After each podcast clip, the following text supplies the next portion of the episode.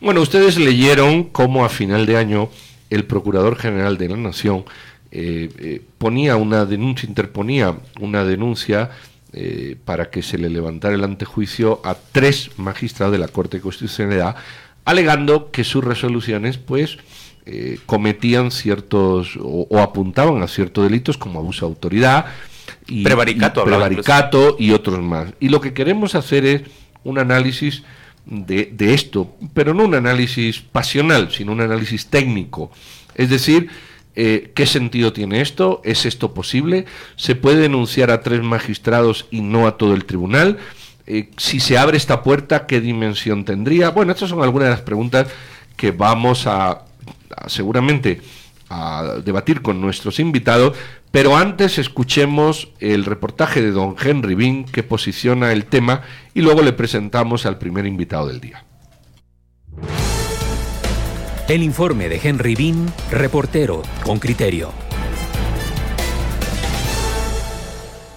La Corte Suprema de Justicia, en pleno, deberá conocer la solicitud de retiro de antejuicio a los magistrados de la Corte de Constitucionalidad, Gloria Porras, Francisco de Matabela y Buenerge Mejía, denunciados por la Procuraduría General de la Nación de emitir resoluciones violatorias a la Constitución, abusar de su autoridad, prevaricato y violación a la Constitución. Evaristo Martínez, abogado asesor del área penal de PGN, señaló que se llegó a la conclusión de que los tres magistrados emitieron resoluciones en contra de los intereses de la nación, entre estas, las favorables a la Comisión Internacional contra la Impunidad en Guatemala, CICIG. Esta es su explicación de la denuncia. Se hizo un análisis de la situación que está pasando hasta este momento y el tipo de resoluciones que actualmente está dictando la Corte de Constitucionalidad. Y logramos determinar que se presume que la Corte de Constitucionalidad actualmente está dictando varias resoluciones en las cuales se presume hay arbitrariedad e ilegalidad. Atendiendo a estos aspectos que les comento, se logra entender que dichas resoluciones riñen con la constitución política de la República de Guatemala. Asimismo, riñen contra todo precepto del ordenamiento jurídico aunque en primera instancia es la Corte Suprema de Justicia quien debe determinar si procede o no la denuncia. Los abogados van en avanzada.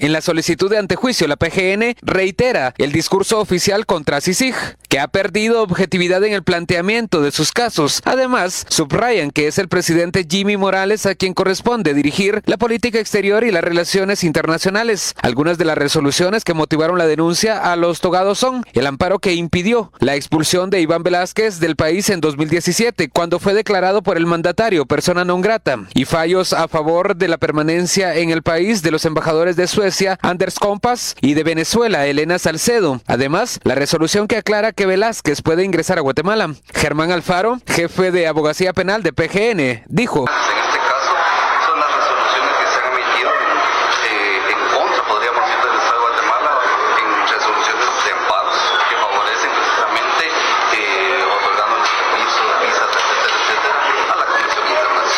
Otro de los reclamos de PGN es que la CC no cumple con los plazos y procedimientos establecidos en ley para los trámites de estos recursos. Henry Bean, Radio con Criterio. Bueno, aquí hemos escuchado el reportaje de don Henry Bean y tenemos al teléfono a un abogado constitucionalista como lo es don Gabriel Orellana. Gabriel, buenos días, ¿qué tal? Buenos días. Feliz año siempre, señor. igualmente para todos ustedes y para los radioescuchas. Oye, qué buena energía este cuatro, qué bien se te oye. Muchas gracias. Gabriel, buenos días. La, primera pregunta tiene que ver con, ¿cómo recibe usted, cómo ve eh, esa, esa acción de la PGN dirigida a tres magistrados de la Corte de Constitucionalidad? Bueno, me parece que realmente es el caso emblemático que puede definir la institucionalidad de un tribunal constitucional eh, en Guatemala. En otras palabras, Eh, eh, el caso primario fue el caso que conocemos todos como el Serranazo. Ahí la Corte de Constitucionalidad entró a conocer de oficio un caso en el cual eh, pues prácticamente defendió el ordenamiento constitucional de Guatemala. Lo menciono con una doble intención. La primera de ellas es porque, al igual que en este caso, se está acusando a la Corte de exceder eh, los mandatos que le establece la Constitución, interpretando esta como que fuera el reglamento de tránsito o que si fuera el reglamento forestal. En otras palabras, se está o se pretende que el legislador constitucional sea la boca de la ley, como decía Montesquieu. Pero esto ya cambió. Esto esto es hoy en día una pieza de museo. Está bien para los civilistas, para los eh, administrativistas, etcétera, pero a la interpretación constitucional, buena o mala, no se le puede poner un límite porque precisamente eh, ya lo dijo la Corte de Constitucionalidad, de, o perdón, la Corte Suprema de los Estados Unidos, eh, que la Constitución es lo que ellos interpretan como tal. Entonces, en este caso, la tesis que sostiene el Procurador General de la Nación, a mi juicio, es una tesis demasiado civilista, demasiado rígida, contraria totalmente a lo que es en el mundo moderno la interpretación constitucional. Sin ir muy lejos, hoy Álvaro eh, Castellanos tiene un interesantísimo artículo en el cual eh, yo coincido que no se le puede poner ni imponer por parte de ningún otro tribunal a la Corte de Constitucionalidad la manera como debe esta interpretar la Constitución, porque esto es en el fondo el planteamiento que estamos conociendo. Pero hay algo más interesante todavía. Fíjense que Álvaro señala con mucho acierto que el artículo 167 de la ley constitucional de amparo, exhibición personal y de habeas corpus. Dice que los magistrados al final no podrán ser perseguidos por las opiniones expresadas en el ejercicio de su cargo. Pero hay algo que también la PGN creo que se ha olvidado y no sé y creo que el olvido es eh, no es casual, eh, es deliberado. El Código Penal refundido ya casi al final de, las últimas disposiciones tiene unas que se llaman disposiciones generales y la cuarta dice lo previsto en este código penal no afecta materias comprendidas en leyes constitucionales o en fueros especiales. En otras palabras, el código penal por decisión del legislador de aquella época se sustrae de entrar a conocer eh, y, y entrar en conflicto con las leyes constitucionales. Si, armonizamos este artículo con el 167, tenemos que no se puede juzgar a un magistrado por sus opiniones, sean buenas, sean malas. Y vuelvo entonces al caso de al caso del serranazo. Si fuera este, eh, la tesis eh, fuese, eh, llamémosle, eh, Eh, eh, simétrica para, para el caso de Serranazo. Y este caso también deberían procesar a los magistrados de aquella época que dictaron la sentencia que nos salvó del serranazo porque ellos excedieron lo que la ley dice. Y tendríamos a Jorge Serrano todavía en el poder. Exactamente. Eh, o sea, eh, lo que estos señores de la PGN no han terminado de entender es que estamos en el siglo XXI, que estamos viviendo lo que se llama el, el neoconstitucionalismo, que el neoconstitucionalismo conlleva nuevas normas de interpretación constitucional y que por lo tanto ellos, eh, su Pepe Hipolita de la ley de del organismo judicial que dice cómo se debe interpretar la ley eh, común y corriente, tiene una, una pequeña fracción que le agregó eh, la, la Corte cuando el mundo Vázquez era el presidente, que dice y de conformidad con los valores y principios constitucionales. Entonces, esta tesis realmente es retroceder al siglo XIX la Corte de Constitucionalidad y prácticamente hacerla anulatoria, porque entonces Déjeme que le pregunte, eh, quizás una pregunta de, la lectura de Pepe Polita. Dice usted, un magistrado en este conjunto de normas que nos ha mm, citado no puede ser perseguido por sus opiniones. Pero ¿qué pasa cuando un magistrado constitucional mm, lleva un caso y yo siento que atropella y viola la ley, que lejos de resolver apegado a la ley, está violentando todo el ordenamiento. Me quedo bueno, déjeme comenzar, déjeme comenzar respondiéndole con que ningún magistrado individualmente lleva un caso, porque la Corte de Constitucionalidad es un tribunal colegiado. De tal manera que si eh, vamos y nos referimos a la, a la denuncia planteada por el Procurador General de la Nación, vamos a ver que ellos, él dice que eh, procesa o acusa a estos tres magistrados por el hecho de formar mayoría. Pero eso no es así.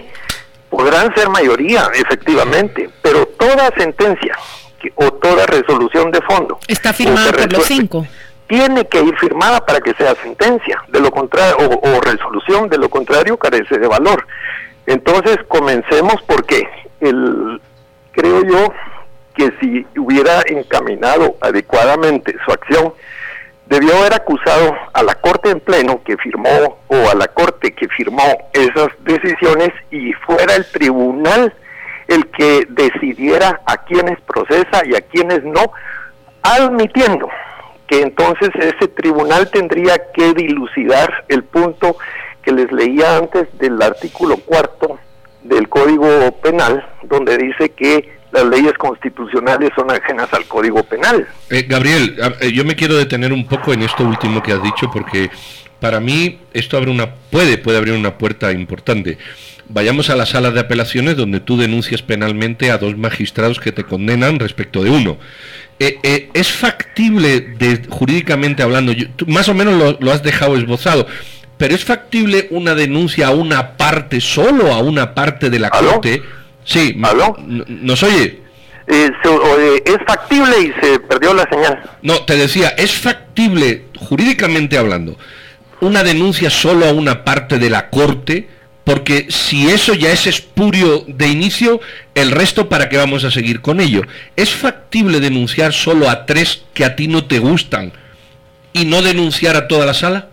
Eh, eh, ese es el punto fundamental. Eh, es una cuestión de principio. ¿Por qué? Porque toda sentencia es una obra colectiva, al menos en, la Corte de Constitucionalidad.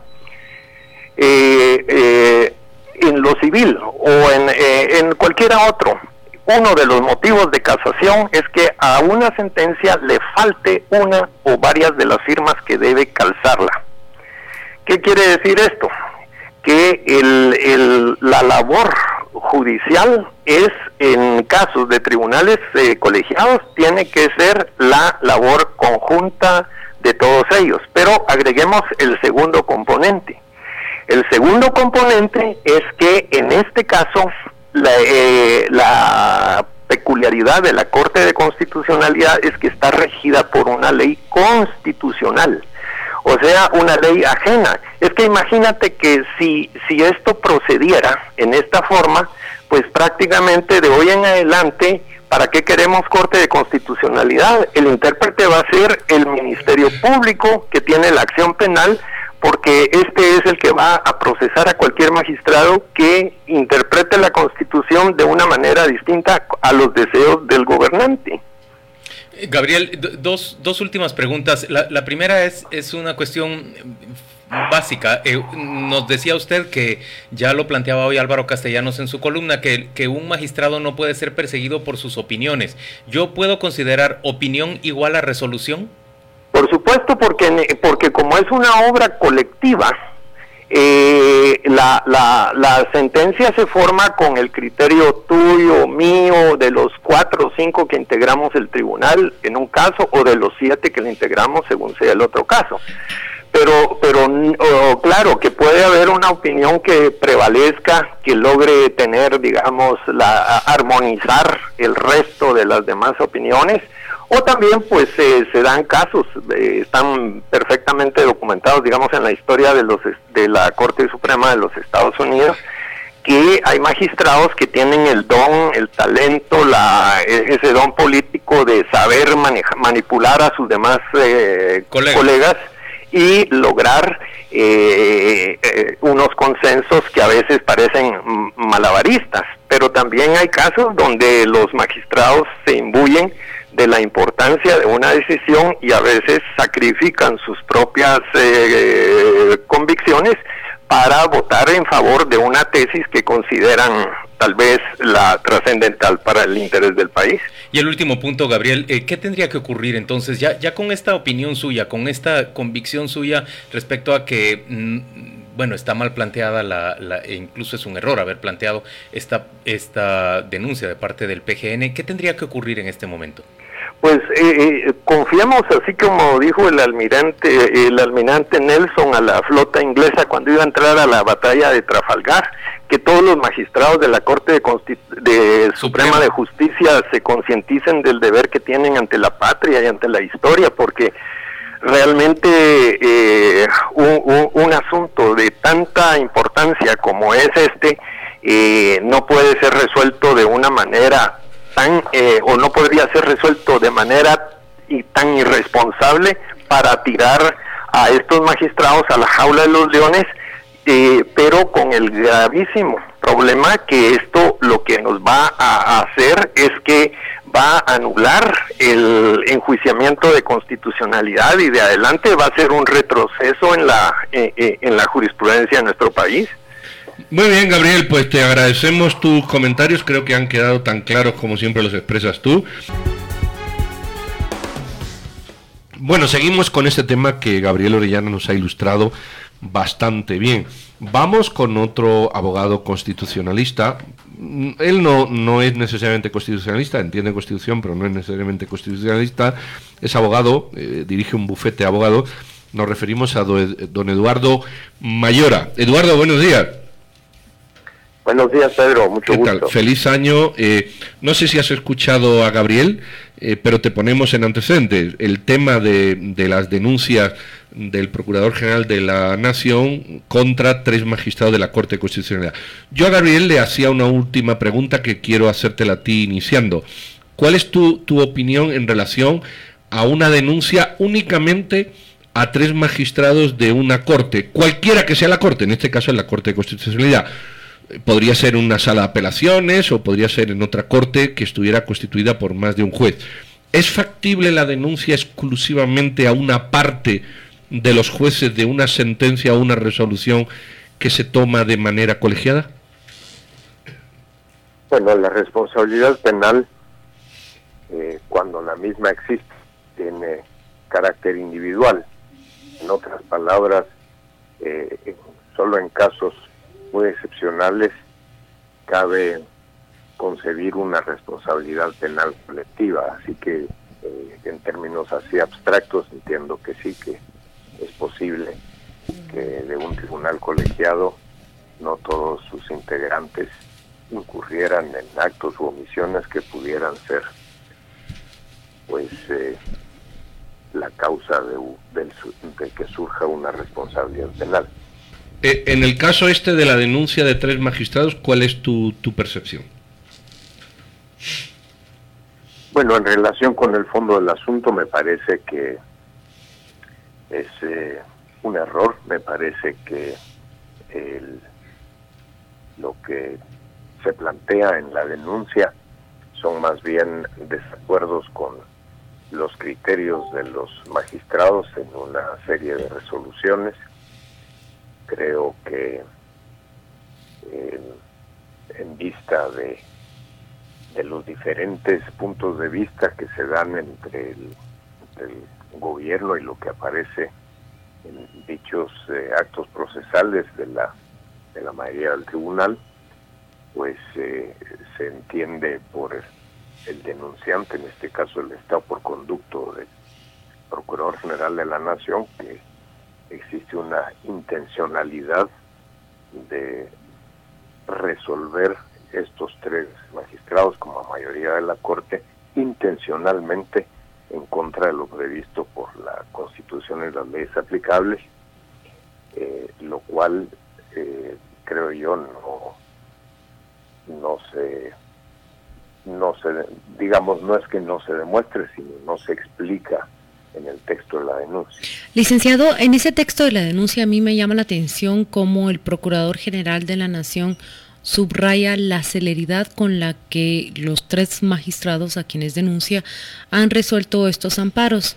Él señala, por ejemplo, ese momento en que la Corte de Constitucionalidad le fija un plazo de ocho horas al Ejecutivo, directamente a la Presidencia, para que rinda un informe y sus explicaciones respecto de uno de estos asuntos.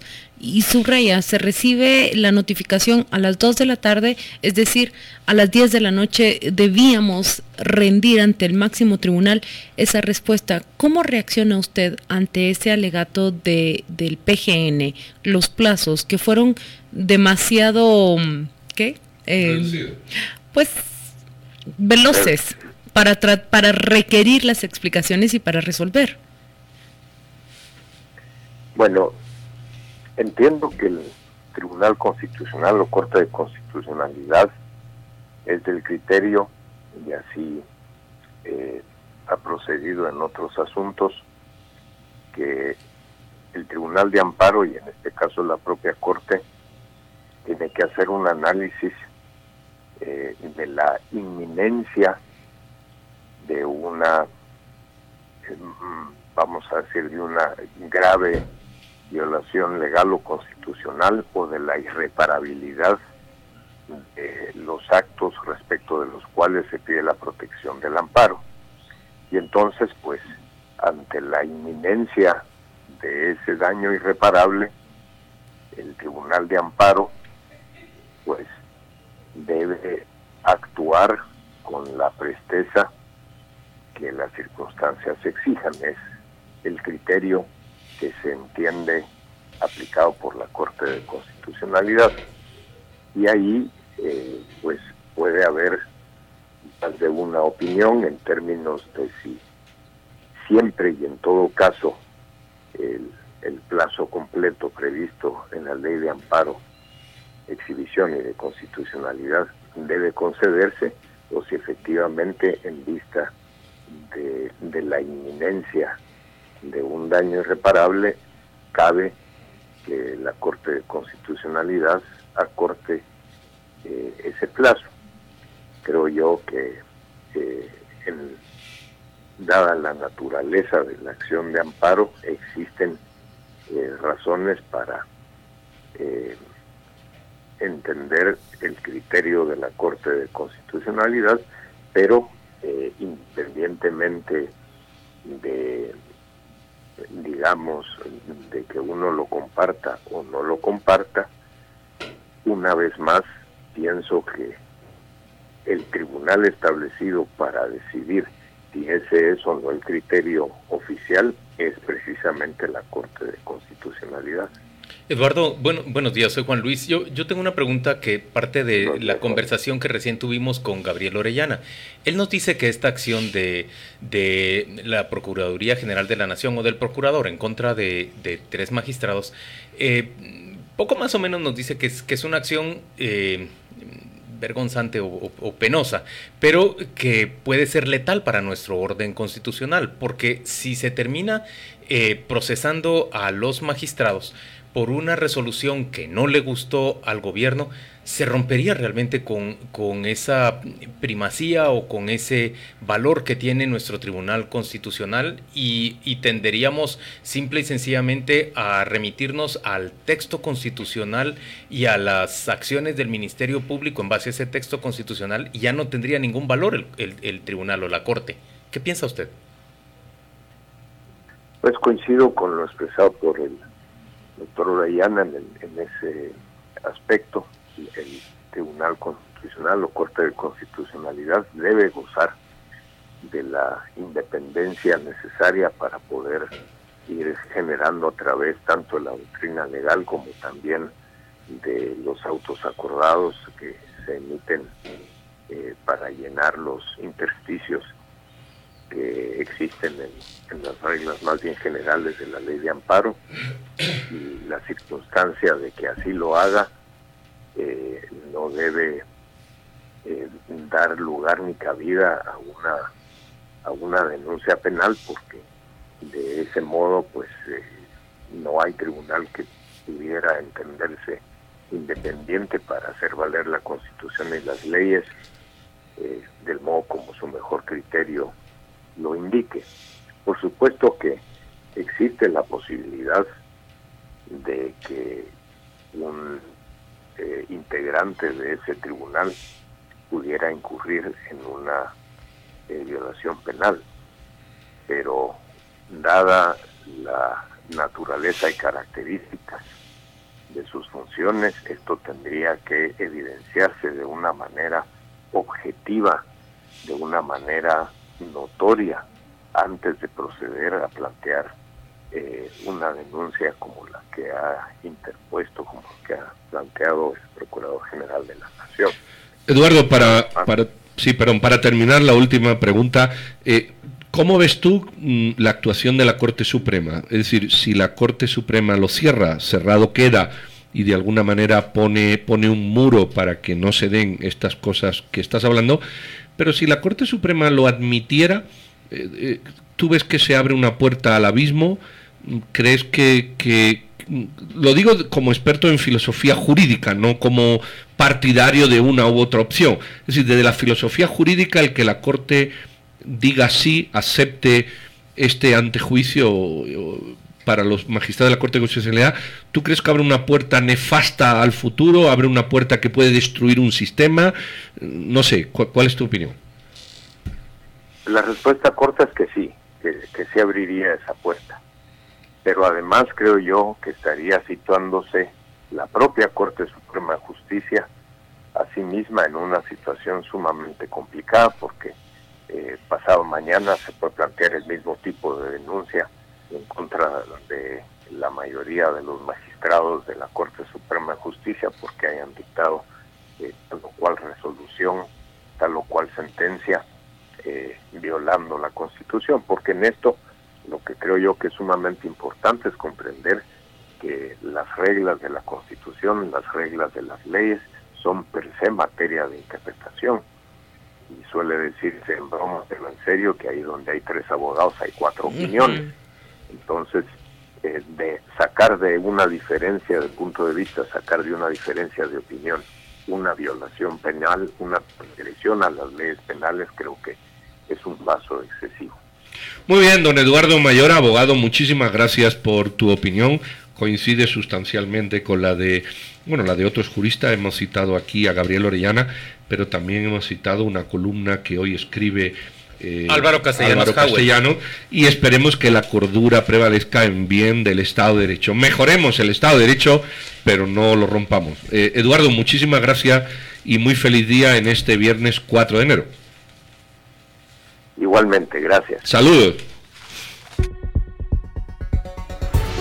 Estás escuchando Radio con Criterio por Infinita 100. Que lo distinto te encuentre.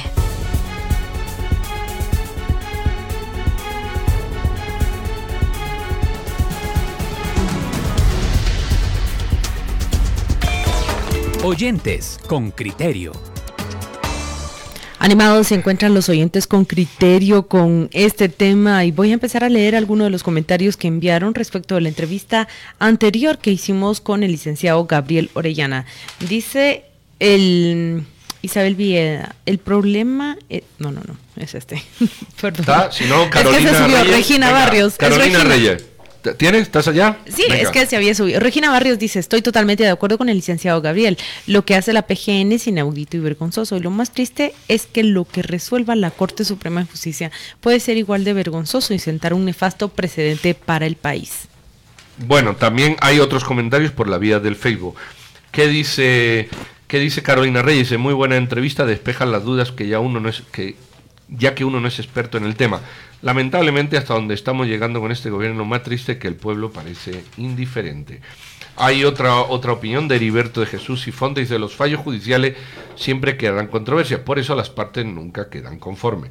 Eh, Crescencio me da las gracias porque le, le hemos mandado la, la- o le he mandado la columna de siete reflexiones De- llama, Álvaro Castellanos de Álvaro Castellanos, a la que se refirió Gabriel Orellana eh, que nos la pedía nos la pedía Nelson eh, Aníbal dice demasiado buena la entrevista y análisis gracias por ilustrarnos A mí me gustaría escuchar, eh, eh, oyendo lo que nos dicen los, los oyentes y, y lo que nos han dicho nuestros dos entrevistados, a mí me gustaría escuchar el punto de vista contrario.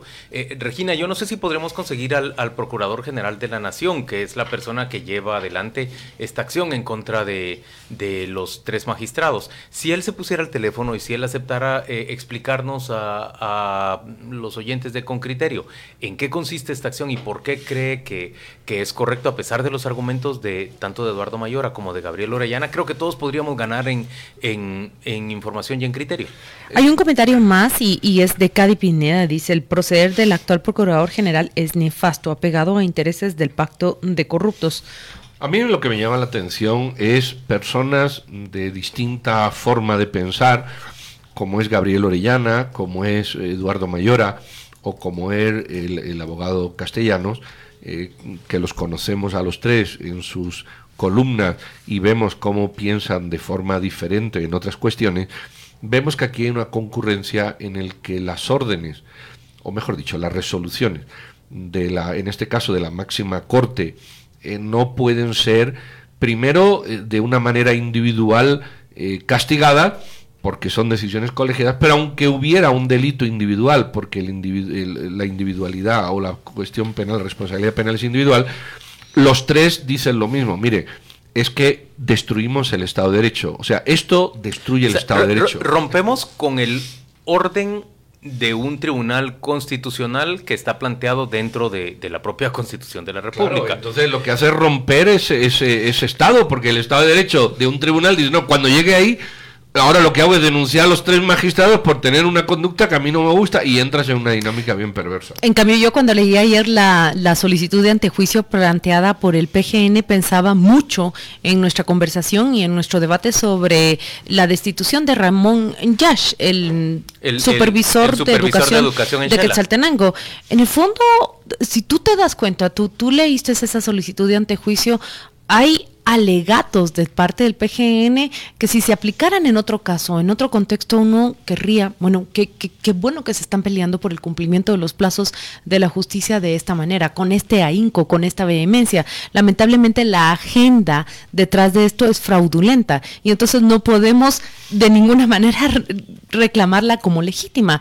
Pero ese alegato sobre el cumplimiento de los plazos, sobre la selección de determinados procesos en los tribunales constitucionales, en los tribunales de alzada y en los tribunales eh, de primera instancia, es una realidad que todos los ciudadanos deberíamos de alegar. Y ese sistema de pesos y contrapesos que ha desarrollado para constituir esto, que, pretende ser una república, debiese funcionar con ese ahínco y vehemencia. Señala él, por ejemplo, la celeridad con la que fueron resueltos algunos y no otros. Y yo pensaba, ojalá un PGN reclamara así celeridad para tantos juicios de pensión alimenticia que se encuentran parqueados en los tribunales y en las salas de familia. Yo, yo que comparto tu punto, eh, en eso yo no le voy a regatear al PGN. Me parece correcto que, que luche porque, porque las cortes cumplan con los plazos para... Pero solo para este caso. Bueno, no solo para este caso, debe, debe, ser, debe ser general, pero digamos, Claudia, que, que sí es, y todo lo hemos criticado, que la Corte de Constitucionalidad se haya tanto, tomado tanto tiempo para resolver asuntos eh, fundamentales, por supuesto que sí es, va en contra del prestigio de la propia Corte y va en contra No, y de del- los del- intereses del- del Estado, del porque hay Estado de reclamaciones Derecho. de miles de millones. Y ¿eh? entonces se encuentra que- pero que- reclamos que son legítimos, pero los utiliza para una agenda que es fraudulenta. Reclamos legítimos utilizados para romper. Pero él ahí no se queja de los plazos, ¿eh? Se queja de la celeridad. O sea, él se no, él se queja ahí fundamentalmente de la fijación fuera de la ley de los plazos. Él dice, la ley da 48 horas y a mí me fijaron 8. Ocho. Pero, eh, eh, eh, no sé, uno de los dos, creo que, que fue Gabriel Orellana, bueno, y si no fue Eduardo Mayora, dijo, es que hay amparos que como tienen una incidencia directa, la Corte puede reducir. y así debe ser. Además, la naturaleza del amparo. Recuerdan ustedes que esta es una ley que se constituye en pleno conflicto armado y lo que se pretende es evitar el abuso de poder, sobre todo sobre las personas más vulnerables y débiles. La naturaleza de un amparo, de la resolución de un amparo, debe ser la agilidad. Eh, contrario, contrario al sentido común, él reclama celeridad. bueno. Eh, yo lo que veo ahí también, el, postulado del Procurador General de la Nación que usa continuamente es que constitucionalmente el encargado de la política exterior y de las relaciones internacionales es el presidente. Comete a mi, a mi, en mi opinión, dos imprecisiones el Procurador General de la Nación. Uno es que no es exclusivo del presidente. La única misión constitucional que se le da al vicepresidente es participar conjuntamente con el presidente en la formulación de la política exterior de las relaciones internacionales. eso es importante. No, eso es importante porque porque ahí está diciendo que porque es participar conjuntamente con el presidente, el vicepresidente. El vicepresidente se ha sustraído de esto y yo creo que aquí no hay sustracción porque es la única misión constitucional que la, que la Constitución le da al vicepresidente. No, no, es la única, pero sí es importante, porque al, vicepresidente también... Bueno, me refiero a la única ah. en esta materia. Definir la política exterior, ¿no? Exactamente, en el tema de particular, en la formulación de la política de las relaciones. Ah. Y lo segundo es que el presidente efectivamente es el encargado de la política exterior y las relaciones internacionales. Eso es cierto. Pero hay un matiz que también elude el procurador, que es en el marco de las leyes, reglamentos y acuerdos. Lo que el no es un valor absoluto y el procurador lo usa como valor eh, absoluto. Claro, aquí está el este fragmento de la ley. Discúlpame, eh, no lo puede definir. Lo puede definir en consonancia con los marcos legales y los convenios suscritos, no de forma Aquí está este fragmento de la ley que pareciera absoluto y total para resolver este caso, pero por el otro lado la, la Corte de Constitucionalidad ya le ha respondido de una o de diferentes maneras que este comisionado no tiene las mismas calidades, no, tiene las calidades de un embajador, pero sobre todo me llamó la atención en esa solicitud de antejuicio del PGN que llaman al comisionado Iván Velázquez ya desconocido como tal de parte del Estado de Guatemala. Es una figura que por primera vez se introduce en el récord oficial, pero no está desconocido, ¿no? Es que lo por eso digo que el Procurador General lo hace ignorando las resoluciones ya existentes de la Corte de Constitucionalidad en esta materia. Los ignora porque no le interesa, porque justamente es lo que está impugnando. Yo creo que aquí, con, con, lo que han dicho estos dos magistrados, estos dos abogados, y lo que ha dicho el abogado castellano, creo que hay... Eh, porque, porque digamos que hay una élite de opinión en materia jurídica y creo que la hemos tocado, aunque estamos intentando llamar a más personas. Creo que la Corte debería de bueno, de, resolver esto como han dicho ellos, es decir, diciendo esto no tiene ni pies ni cabeza, señor, vuelva a, los asuntos del Estado y no y, este recurso no o este amparo empieza a revisar desafortunadamente no tenemos la reacción de, del señor Donado quien es el el procurador general de la nación pero tenemos a otro entrevistado. Estuardo Ralón, él es abogado constitucionalista y es candidato a la presidencia del Colegio de Abogados, ¿verdad, Estuardo Ralón? ¿Qué tal? Muy buenos días. Eh, claro que sí. Eh, Claudia, feliz año para todos. Saludos Juan Luis, Pedro y a todos los... Feliz año, Estuardo. Estuardo, arranquemos con, con, tu opinión. ¿Qué pensás de esa acción del Procurador General de la Nación en contra de tres magistrados de la Corte de Constitucionalidad? Pues eh, yo creo que quizás no era no era necesario el poder plantear una acción que, digamos el entorno que genera es un tema eh, político, ya que había una acción anterior y creo que ahora hay otra que se acumula y son varias que no necesariamente llevan un, tinte político. Hay por ahí un tema de una minera, hay un tema de exconstituyentes y esta pone eh, un señalamiento como que si fuera una acción que personaliza mucho eh, frente al presidente y tres magistrados de la Corte, pero al final, eh, independientemente quién plantea las acciones, es la Corte Suprema de Justicia la que pues debe revisar si es algo espurio, sin fundamento para archivar, como ha archivado varias que se han presentado contra la Corte de Constitucionalidad, o si considera que hay materia de de las diferentes que tienen trámite, que, que, según los medios de comunicación son por lo menos tres las que no ha resuelto. Pero en esta de la PGN, ¿vos estás de acuerdo o estás en desacuerdo? Pues mire, el tema de las visas yo estoy de acuerdo en que es un tratamiento diferente según el artículo 10 del convenio al comisionado, que no debe de llenar requisitos migratorios y ese inciso no lo tiene el personal. Eh, es decir, es un tema que, que, que, podría estarse entrometiendo en un aspecto que, que el convenio sí regula que tienen que llenar ese requisito. De hecho, se ha se ha llenado el requisito de, de, las visas y el tema de las visas se puede conceder o denegar según pues los convenios internacionales. O sea, al final eh, es un tema que tendrá que, que analizarse por parte de la Corte Suprema de Justicia ah, pero y hay diferencia entre el personal y el comisionado según el artículo 10 del convenio. Eh, ¿Cómo así? Quiero saber si entendí bien, que las visas sí debían denegarse o sí pueden denegarse. Digamos, el primero es que el requisito de las visas sí le aplica al personal, porque digamos todo el tema de documentación de ingreso migratorio hay una exención específica para quien funja como comisionado, pero esa exención no la tienen, eh, digamos, las, el personal, primera diferencia. Y segundo, en este tema que, que también yo había opinado en ese sentido, el hecho de denegar o no una visa eh, no puede ser arbitrario, tiene que tener un fundamento, no ha habido claridad de por qué fue, se ha especulado mucho en los medios, pero el gobierno en todo caso debe de, de decir las razones por las cuales denegó o no una visa, así que eh, habrá que ver qué analiza la, la Corte, no creo que la Corte de Constitucionalidad cuando exista el requisito de visas pueda decidir a quién se le otorga o a quién no, sino que no se puede denegar arbitrariamente. Si hay una denegatoria fundamentada, pues quien la denegó debe fundamentar porque la denegó. Eh, Estuardo, ¿qué tal? Buenos días, feliz año. Eh, sin embargo, el procurador mete en esta denuncia varias, varias actuaciones solamente de tres, de tres magistrados de la Corte, no del resto, únicamente de tres. No solo el de la visa, mete otra. Yo estaría de acuerdo en, en, una, en una denuncia a toda la Corte, por ejemplo, por el tema de la minera, eh, porque afecta sustancialmente a los intereses del Estado en tanto en cuanto puede haber una reclamación millonaria posterior, como ya ha ocurrido en una.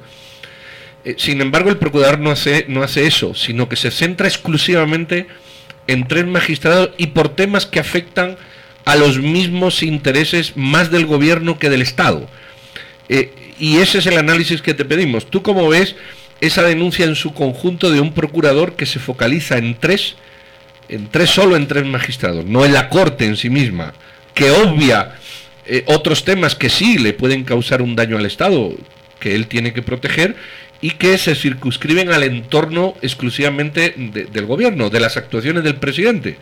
Es correcto, era lo que decía yo, que la considero no, no era necesaria en el sentido de que personaliza una pareciera una actuación hacia tres personas que están hoy en la corte y quien instruye al procurador cuando realmente cada tema jurídico no se puede aglutinar en una especie de combo en una gestión, sino cada tema jurídico tiene sus supuestos, eh, puede haber una infracción o puede estar apegado a la ley y cada tema jurídico es independiente. Entonces tal vez la primera reflexión es muy diferente es el tema, por ejemplo, de la mina, que y muy diferente el tema de las visas, y muy diferente el tema de Andrés Compas, y muy diferente algunas otras actuaciones. Es decir, creo yo que si quitáramos por un instante, si imagináramos que que no hubiese ocurrido esa gestión de la PGN, igual estarían dos supuestos por diferentes personas en conocimiento de la Corte Suprema de Justicia por temas diferentes,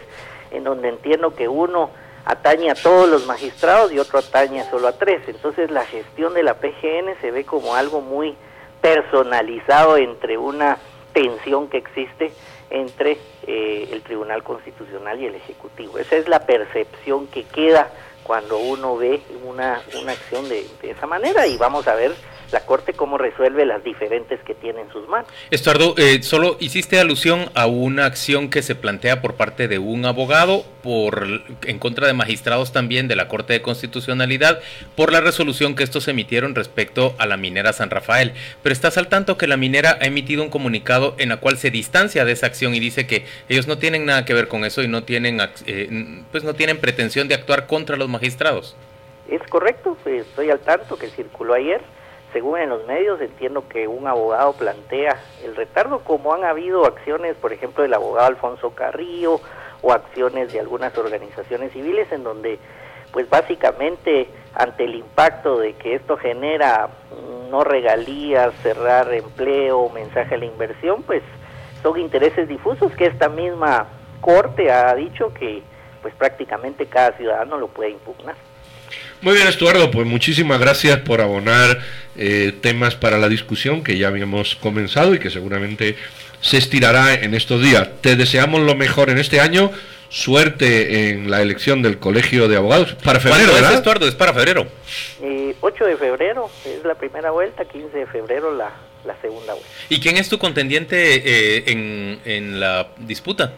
Bueno, se van a dar las inscripciones en estos días, pero entiendo que el licenciado Julio Dogerty, que es actual presidente del Tribunal de Honor, va, a, postular. A competir, Y el, el licenciado Ovidio Orellana entiendo que también va a postularse. Mucha suerte para vos, Estuardo, y feliz año, feliz 2019. Gracias, muy amable, hasta luego.